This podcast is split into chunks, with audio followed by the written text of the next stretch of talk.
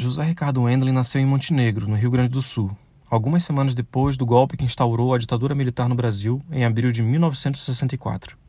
Filho de agricultor, ele se mudou para o Amazonas no início dos anos 70, quando esse movimento de ocupação ganhava força na região. Em Manaus, ele se filiou ao Partido dos Trabalhadores. Tornou-se economista, bacharel em Direito e acumulou dois mandatos de vereador e dois de deputado estadual. Senhor presidente, saudar Vossa Excelência, demais colegas parlamentares. Em 2018, nas eleições que tornaram Jair Bolsonaro presidente da República, ele foi eleito deputado federal com mais de 197 mil votos. Queria aqui, é, primeiro momento, agradecer os votos que recebemos para deputado federal no Amazonas.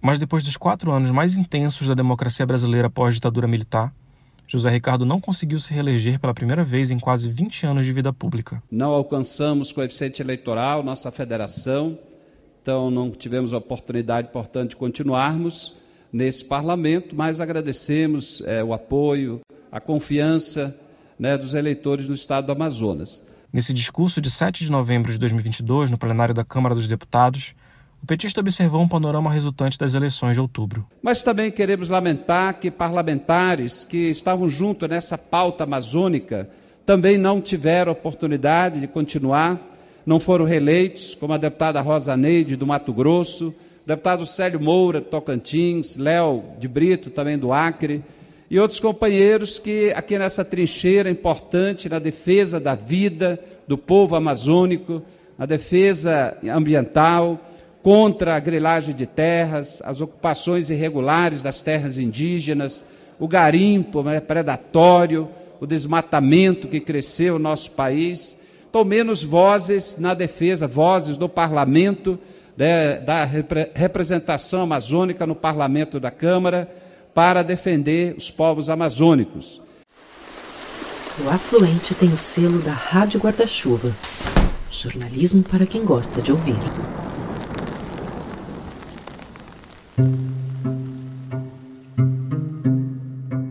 Câmara Federal renovou 39% das cadeiras para a próxima legislatura. Na prática, seis a cada dez deputados federais conseguiram manter a cadeira na Câmara dos Deputados. São 294 nomes que se reelegeram para os próximos quatro anos de mandato.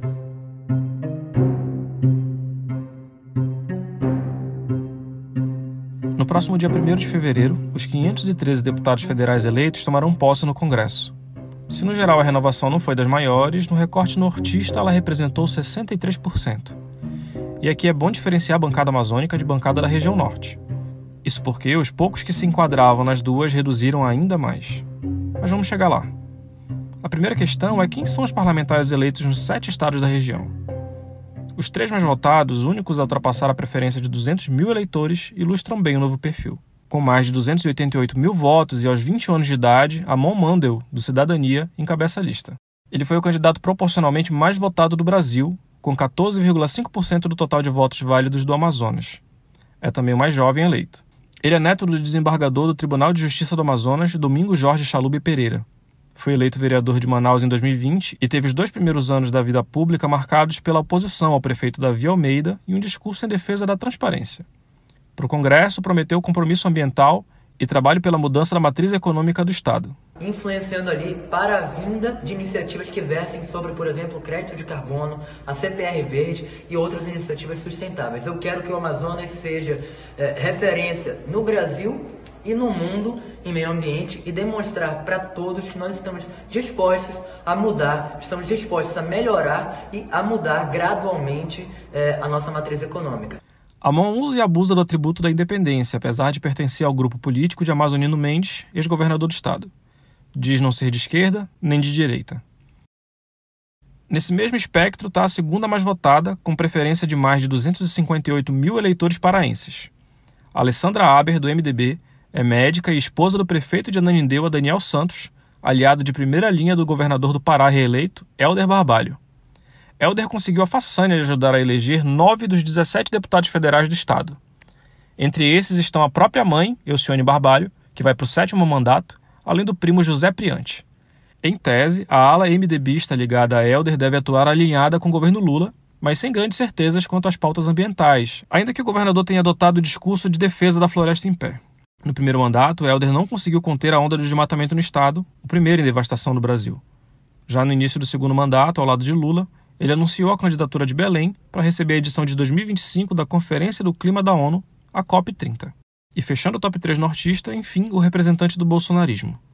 O delegado Éder Mauro, do PL, foi reeleito para o terceiro mandato e terá a companhia de 10 colegas de partido eleitos no Norte. No bingo da extrema-direita, ele é quase cartela cheia. Membro da bancada da bala, defensor do garimpo e uma versão ainda mais caricata de um grupo caricato por si. E vou dizer mais, senhoras deputadas de esquerda. Eu, infelizmente, já matei sim. Não foram um pouco, não, foi muita gente. Agora, tudo bandido. Nenhum era cidadão de bem. Os novos perfis também simbolizam a redução da fragmentação partidária. Na legislatura anterior, eram 18 partidos representando o Norte, enquanto a que começa em fevereiro de 2023 ficará com a metade disso. O MDB manteve a liderança, aumentando de 9 para 15 parlamentares. Em segundo lugar está a União Brasil, que foi de 7 para 13 deputados nortistas. Atrás dos 11 eleitos do PL, o Republicanos é o quarto mais representado, com 10. Em seguida vem o PSD e o Progressistas, com 5. O PDT, com os três representantes do Amapá, o PT com dois deputados do Pará e o Cidadania com apenas um, porém o mais votado, que é o Amon pelo Amazonas. Com exceção do Amazonas e de Roraima, os deputados mais votados nos estados tiveram forte influência dos respectivos governadores eleitos. Em Rondônia, o médico e militar da reserva Fernando Máximo, do União Brasil, foi secretário de saúde do governo Marcos Rocha, reeleito. No Tocantins, Antônio Andrade, do Republicanos, era o presidente da Assembleia Legislativa do Estado e aliado do governador reeleito Vanderlei Barbosa. No Amapá, Josenildo, do PDT, foi secretário da Fazenda do Estado na gestão de Valdez Góes, hoje ministro da Integração e recém-licenciado da sigla. Já Socorro Néria, mais votada no Acre, foi prefeita de Rio Branco e afiliada ao Progressistas, mesmo partido de Gladson Camelli, atual governador. Em Roraima, o melhor desempenho foi de Jonathan de Jesus, do Republicanos, que é filho do senador Messias de Jesus. O governador Antônio Denário é do Progressistas, mas apoiou Jonathan nas últimas eleições. O saldo de toda essa trama é o encolhimento da presença dos partidos que votam e legislam a favor do meio ambiente, dos povos indígenas e dos trabalhadores rurais na Amazônia. Uma ferramenta que contribui para confirmar essa percepção é o Ruralômetro, do veículo Repórter Brasil, que avalia a atuação dos deputados federais nesse campo. De acordo com as votações ou proposições dos parlamentares, é definida uma pontuação aplicada à escala de temperatura corporal humana. Quanto mais projetos com impacto negativo o deputado votou ou propôs, mais alta é a sua temperatura. A escala varia entre 36 e 42 graus Celsius. Em agosto de 2022, a ferramenta identificou que 68% da Câmara atuou favoravelmente ao desmonte socioambiental coordenado pelo governo Jair Bolsonaro. Na avaliação por partido, PSOL, PT, Rede, PCdoB e PSB apresentaram temperaturas abaixo de 37 graus Celsius. Ou seja, votaram de forma mais favorável à fiscalização ambiental, contra atividades econômicas predatórias e a precarização da legislação trabalhista, dentre outros retrocessos apontados por organizações socioambientais. Esses partidos reuniam 13 representantes na legislatura anterior. Para a nova que começa agora dia 1 serão apenas cinco desse grupo. Nessa legislatura, eu fui o único deputado de esquerda. José Ricardo, do PT no Amazonas. É, de oito federais né, do Amazonas e três senadores. E o nosso posicionamento sempre foi em defesa do Estado, dos povos amazônicos, né, dos povos do nosso Estado, em particular os indígenas, ribeirinhos, né, as pessoas da periferia, né, das cidades. É o nosso enfoque na questão social. E contra a exploração predatória, não só de terras indígenas, mas de um modo geral é, do nosso Estado. Que você tem aí projetos, principalmente do sul do Estado, que envolvem a expansão de setores econômicos que devastam, que queimam. Né? Você tem aí a questão da, do desmatamento, da indústria da madeira de forma ilegal, própria mineração ilegal, garimpo, que hoje chama atenção por conta dos impactos ambientais e sociais e a contaminação dos rios. Então, eu fui uma voz em defesa da vida. No sentido oposto, PL, progressistas, MDB, União Brasil e republicanos, predominantes no norte, apresentaram temperaturas acima de 38,4 graus Celsius no ruralômetro, estando entre os dez principais representantes partidários da febre.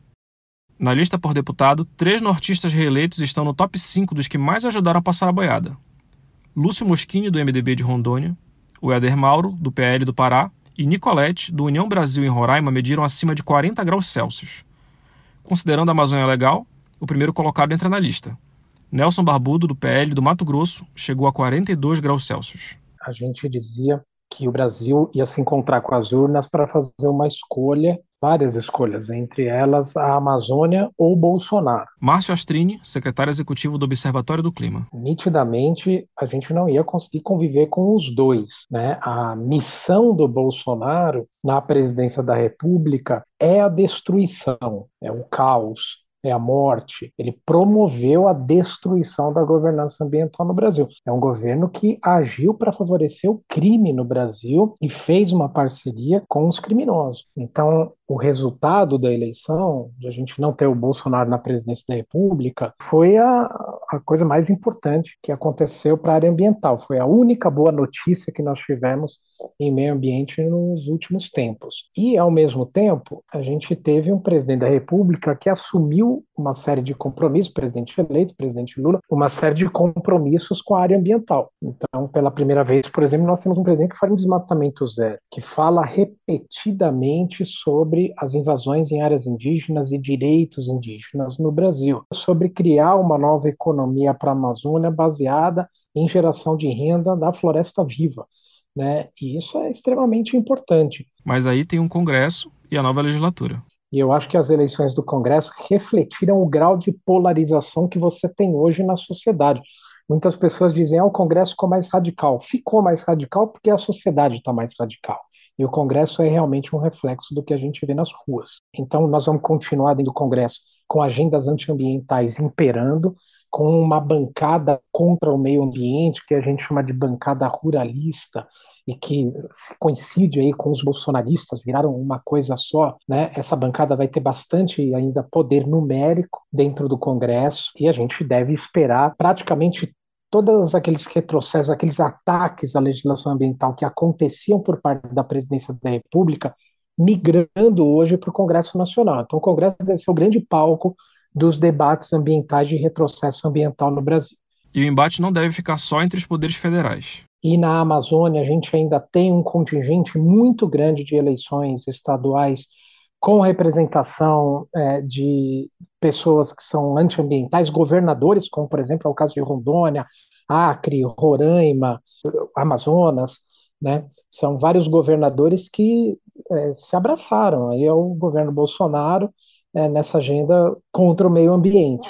E isso daí realmente torna muito mais difícil o combate, por exemplo, ao desmatamento, você ter novas dinâmicas econômicas que não baseadas nessa cadeia de ilícitos é, florestais né, dentro da região. Então, é, nós temos, por um lado, se eu pudesse fazer um resumo, uma boa notícia na presidência da República, um Congresso muito, muito preocupante, concentrador aí de problemas ambientais, e na Amazônia, infelizmente, governadores e boa parte das bancadas estaduais sem nenhum compromisso com a preservação florestal, e inclusive, em muitos momentos, o que a gente pode esperar deles é que eles façam uma aliança com esses é, quadros federais aí que estão no Congresso pela destruição da Amazônia por facilitar a vida de criminosos.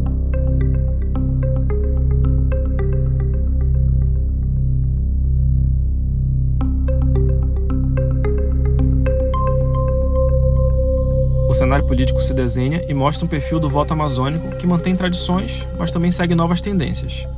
No site legal-amazônia.org, elaborado pelo Laboratório de Estudos Geopolíticos da Amazônia Legal, que é constituído por pesquisadores da região, é possível observar em gráficos a movimentação do voto por quadro ideológico na série histórica entre 2002 e 2022. Entre as tradições, está a preferência pelas candidaturas de presidenciáveis à esquerda acima da média dos outros estados. E entre as tendências, a queda gradual dessa preferência. No Acre, Rondônia e Roraima, esse jogo virou desde 2018 e não foi por pouco, porque os três estados dedicaram mais de 60% dos votos em candidatos à presidência de direita, o fenômeno é semelhante no voto para governador, esse já menos à esquerda que o restante do Brasil. Mas o nosso foco hoje é a definição de deputados federais. E nesse quesito, os gráficos do laboratório mostram semelhança com a movimentação de outros estados. Vale observar de novo os registros no Acre, Rondônia e Roraima, que também chamam a atenção pela guinada direita e também são o motor desse campo ideológico na região via legislativo. O vice-coordenador do laboratório e professor adjunto de Ciência Política na Universidade Federal do Amapá, Ivan Henrique de Matos e Silva, avalia que três elementos merecem menção na região. O primeiro é o padrão da conversão ideológica por si. Isso é importante para compreender não só a dinâmica de espraiamento regional do bolsonarismo, mas também de enraizamento discursivo. Disso que eu volto a dizer, a literatura vem chamando as novas direitas. Os demais, como o próprio Ivan observa, ajudam a entender o primeiro. Historicamente, pelo menos desde 2002, a esquerda é, hegemônica, aí estou pensando fundamentalmente no, no Partido dos Trabalhadores, que é o partido que hegemoniza o campo da esquerda no Brasil, por sua capilaridade, por sua representatividade, pelo seu alcance, pela sua vinculação com movimentos sociais. Mas, pelo menos desde 2002, a esquerda brasileira tem se pautado por uma compreensão de disputa política que, por um lado, foca quase que exclusivamente a disputa política como disputa eleitoral, e dentro dessa disputa eleitoral foca quase que exclusivamente na disputa pelos executivos, e aí nos três níveis. Para e passo a um relaxamento da atenção com os, os legislativos estaduais. Só te lembrar, por exemplo, que mesmo no auge da, da, da aprovação do, do governo Lula, que a gente poderia traçar na eleição de 2010 com a eleição da Dilma, o PT não fez uma bancada que representasse mais do que um quinto do, da Câmara dos Deputados, né? Então esse é um dado importante para ter em mente. E por fim, o surgimento e fortalecimento das chamadas novas direitas. Se a gente está chamando de novas direitas, significa que, por um lado, esse campo se vincula ao polo da direita no espectro ideológico, e isso é um traço também distintivo desse campo, porque desde a redemocratização, a direita brasileira se configurava como aquilo que o Power chama de a direita envergonhada, era um campo que é, recusava reivindicar o seu lugar à direita, nem mesmo Maluf se dizia de direita, dizia que era alguém de centro porque supostamente direita e esquerda eram termos do passado. Então, esse é um campo que defende enquanto parte constitutiva da sua identidade política, o seu lugar à direita. Mas há outras novidades, tanto do ponto de vista da sua construção ideológica, organizativa, mas também do ponto de vista das suas estratégias e táticas de disputa. Do ponto de vista ideológico, talvez a principal diferença resida numa síntese construída entre liberal, ultraliberalismo econômico e ultraconservadorismo moral. Isso é uma parte constitutiva das novas direitas que tiveram e têm no Bolsonaro sua principal expressão institucional, mas é um campo bastante multifacetado. Da teoria, a direita foi à prática surfando numa onda internacional. Vamos lembrar que as novas direitas são um fenômeno internacional. O Trump nos Estados Unidos e o Steve Bannon como seu principal intelectual, a sua principal fonte ideológica, o Dugin na Rússia, enquanto um dos principais intelectuais e fontes ideológicas do Putin, o Orbán na Hungria, o Duda na Polônia, agora a Giorgia Meloni na Itália, enfim, há uma miríade de expressões dessas novas direitas. Mas um traço que é comum a todas elas, guardadas novamente as suas especificidades, é a compreensão daquilo que o próprio campo, que é aquilo que eles chamam de metapolítica. Esse era um termo, inclusive, mobilizado pelo próprio Ernesto Araújo, ex-ministro das Relações Exteriores do Bolsonaro, um dos principais intelectuais orgânicos do bolsonarismo. Metapolítica, em linhas gerais, é a compreensão de que a disputa cultural e ideológica é uma pré-condição para a disputa de espaços institucionais.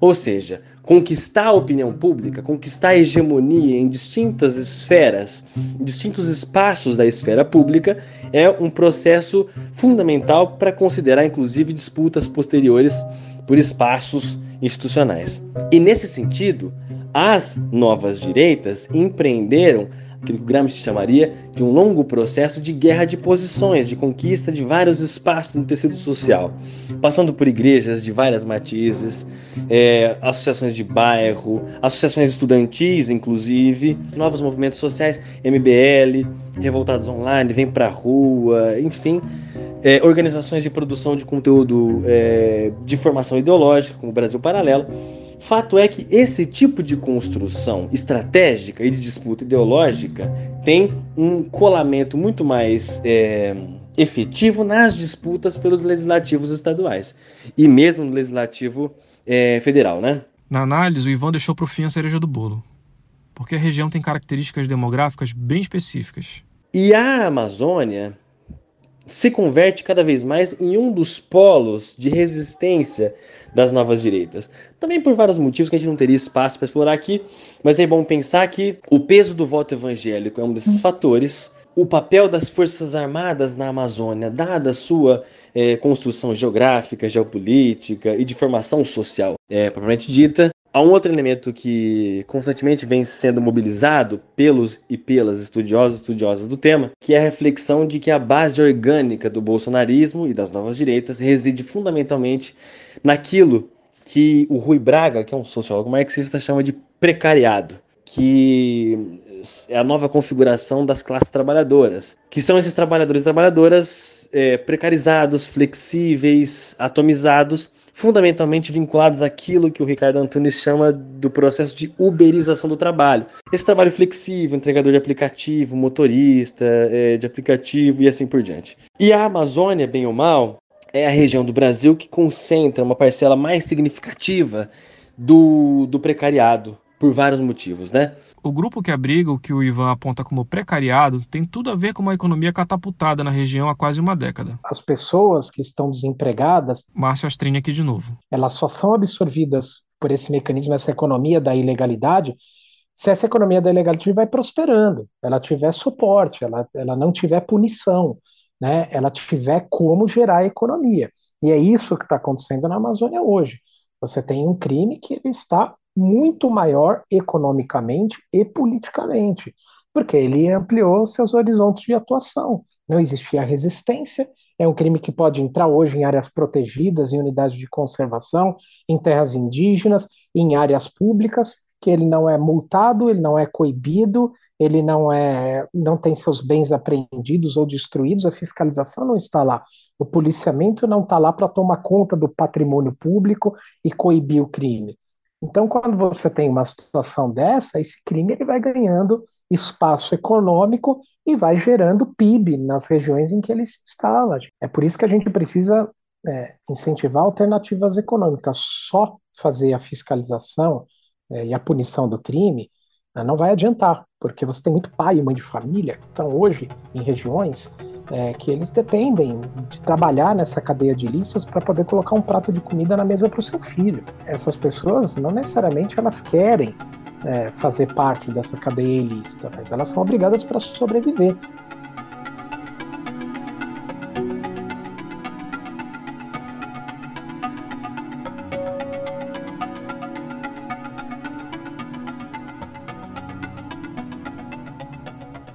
Perguntei para o José Ricardo como é que ele avalia a nova bancada amazônica, se aqui podemos chamar assim.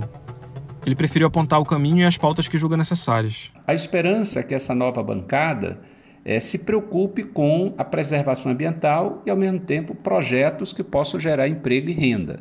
A Zona Franca de Manaus é um, é um caminho.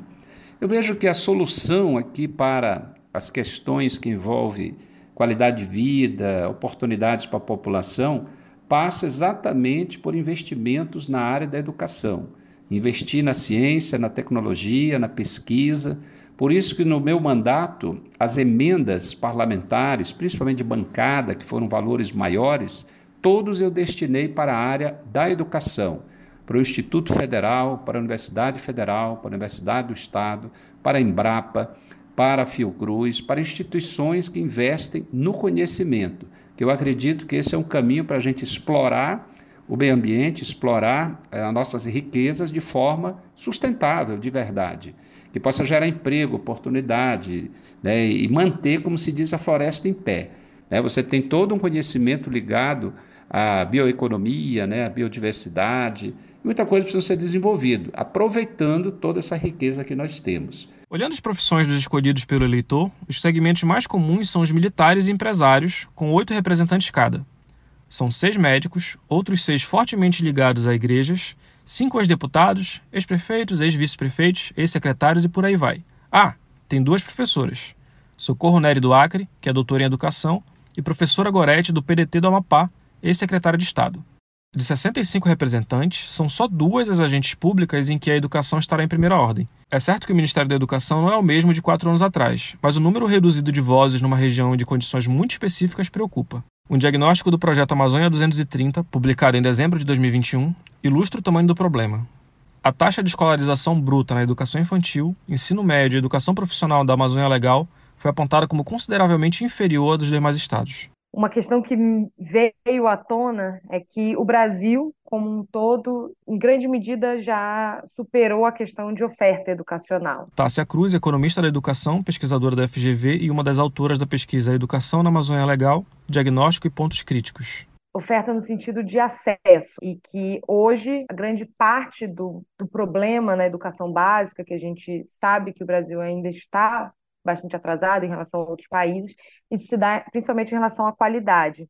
Na Amazônia Legal ainda existe um problema de acesso. Isso particularmente no ensino médio, ensino técnico profissionalizante e na educação infantil. A situação fica mais grave na hora de concluir o ciclo escolar básico. No ensino médio, e na educação infantil, e aí também no ensino técnico profissionalizante e no ensino superior, o acesso é bastante problemático com a pandemia, a questão de acesso está voltando para a pauta no Brasil como um todo, porque a gente está vendo taxas de abandono, taxas de evasão crescendo, altas e crescendo no ensino médio no Brasil como um todo.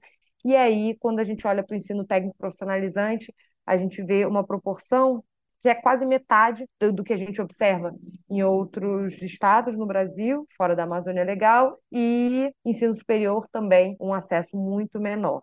E o que a gente observa daí em outros estudos que analisaram o mercado de trabalho na Amazônia Legal, também desse grupo da Amazônia 2030, é que existe um número altíssimo desses jovens nem nem, nem trabalham e nem estudam, e também de desalentados, que desistiram de procurar trabalho. É, e isso está muito relacionado com o que a gente observa no estudo da educação, em que esses jovens saem do ensino médio sem muita perspectiva de entrada no mercado de trabalho, também sem perspectiva de entrada no ensino superior, e então a, a educação não cumpriu esse papel de apoiá-los a entrar no mercado de trabalho. Então, a educação técnica profissionalizante seria um, um apoio que é, esses jovens teriam para inseri-los no mercado de trabalho a gente quer preparar esses jovens, de repente, para trabalhar com questões da floresta, por exemplo, essa pode ser uma opção que potencializaria outras questões econômicas regionais que seriam interessantes para ser fomentado dentro da Amazônia Legal e associar a formação dos jovens para lidar com essas regionalidades que muitas vezes têm um grande potencial econômico e que é deixado de lado porque não existe, a população não está qualificada para trabalhar com essas potencialidades, para pensar esse tipo de potencialidade da cultura local, de, de é, é, questões.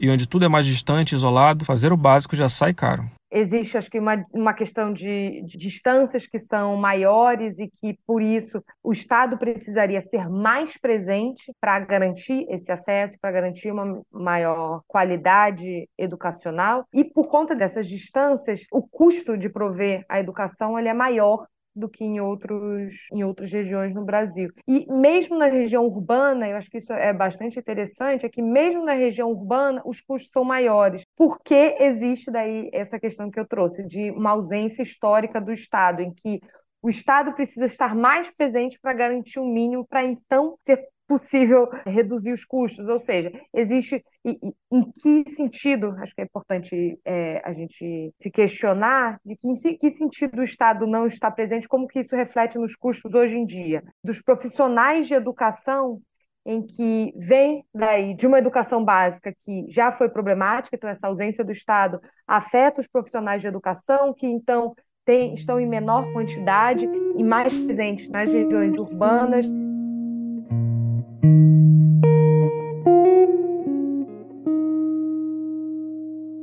Alcançar um modelo econômico sustentável a partir da floresta sem derrubá-la passa essencialmente por investimento em ciência. Mas no norte, quando a educação não é incompleta, ela sofre com a baixa qualidade. Uma fábrica de precariado, campo fértil para as novas direitas.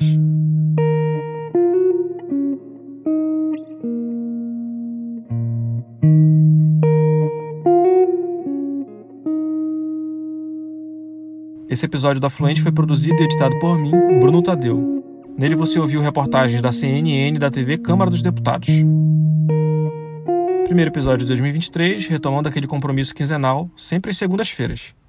Nesse intervalo até o próximo episódio, eu te sugiro os podcasts da Rádio Guarda-Chuva, a primeira rede de podcasts exclusivamente jornalísticos do Brasil.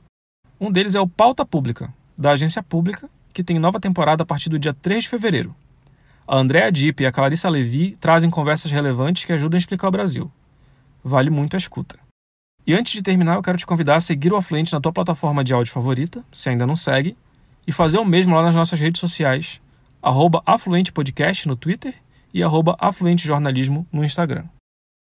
Nosso próximo encontro está marcado para o dia 13 de fevereiro. Até lá!